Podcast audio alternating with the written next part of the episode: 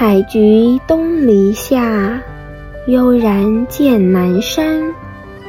悠然心语陪伴您，驱散阴霾，洗净污浊，走回传统。大家好，我是悠然。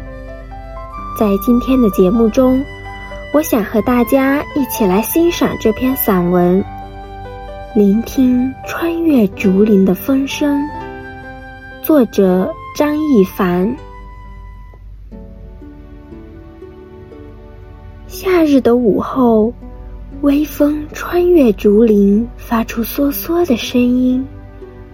那是在宁静的乡间，你几乎可以听到的唯一声音。我的童年曾有一整个夏天，在这样略感孤寂的日子中度过。那时。父母亲因为工作和照顾两个年幼妹妹的关系，让我从幼稚园休学了一年，来到祖父家与祖父母一起生活。从比乡间更文明一点的城市来到这里，一切事物对我而言都是新鲜有趣的。祖母养的鹅会追着陌生人跑，祖父的大黄狗。总是温驯的跟在你身边，似乎知道你是家中最小的主人，他有了一份保护的责任。夜间上厕所要尿在祖母预先放好的尿桶内，这样祖母菜园里的青菜才能快快长高。山上的龙眼成熟了，可以到龙眼树下接小树采下的成串龙眼。那是晚饭后最棒的水果。养鱼的池塘也是童年的天然游泳池，当然独自一人不可以去，得有大人陪伴。但最怀念的，还是那让人感到孤寂的嗖嗖声。那穿过竹林间顽皮的风声，总是不经意的提醒你，倾听。你内心的声音。奇怪的是，即使是在那样一个对任何事物都充满好奇的小小年纪，你都会知道，内在的心灵世界有一个孤寂的角落。它发出的声音虽然如此微弱，却作用强烈。而这样孤寂的角落，随着年纪的成长。或渐渐老去，它却从未消失不见，也从不曾被填满或遗忘。它让人深刻的感受到我的存在，而孤寂是它永远不变的回音。到底是聆听竹林间的风声让人感到孤单。还是独自面对我，让人感到寂寞。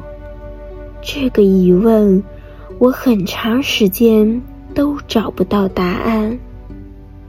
我只知道，任何经过自己身边热闹的人事物，到最后，都将宛若竹林间的风声般不留痕迹。那人生戏台上的表演。即使再怎样生动精彩，再怎样看得浑然忘我，也终将会曲终人散。你究竟还是得独自面对内心的孤寂，独自面对那个我。万物皆有灵。若人生短短百年，就得承受这样深刻的孤寂，哪能生长数千年的树木与那万年都难以崩坏的石头，又将如何面对不能说话、不能写字、不能表达的孤寂？身为万物之灵的人类，我还能用心去感应那竹林风声的无言心情。不知道那穿过竹林间的风，是否也能感应到我内心所领略的那丝不安？他嗖嗖的声音，是否曾试着提醒我：我是谁？我为何是我？我来自何方？又将往哪里去？法国哲学家笛卡尔说：“我思故我在。”可见，思想、思维是灵魂存在于身体之内的证据。生而为人，若不懂思维生命之真正意义，只为感官欲望之满足而活，那宛若失去了灵魂的空架子，只如行尸走肉般活着罢了。但我又将如何才能真正懂得创世主造人的真正本意？人生的富贵功名从不长久，人生的悲欢离合却反反复复。生命中究竟有什么，是真正值得我们去追寻和拥有的？若能对任何生命都懂得看重与珍惜，视他如己，不把自己的快乐建筑在他人痛苦之上。以他人之乐为乐，以他人之苦为苦，那个人的小我就融入了无私的大我里。不同的生命层次与境界将会悄然来到，真正的自在与快乐才会在我们面前展现。我们所拥有的灵魂永恒之美与乐。就绝非肉体感官之意识欢愉所能比拟。那穿越竹林的风声，其实从不曾离我而去。它仍不断吹拂心中的那个角落，仿佛微笑着说：“你终于听懂你内心的声音了。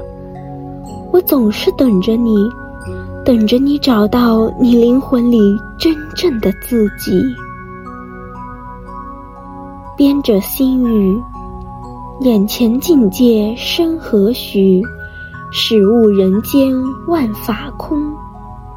曾经，也许是对世俗的厌倦，又或是生活的不如意，我向往山间幽静，看那满山的绿，听微风徐徐，内心依然惆怅孤寂。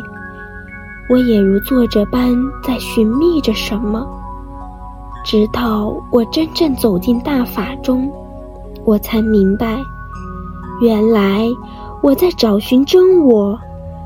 创世主那无限的爱充盈着我，从此心中充满喜悦。被爱，也该学会去爱人，完成创世主指派的使命。那是我生命的真正意义。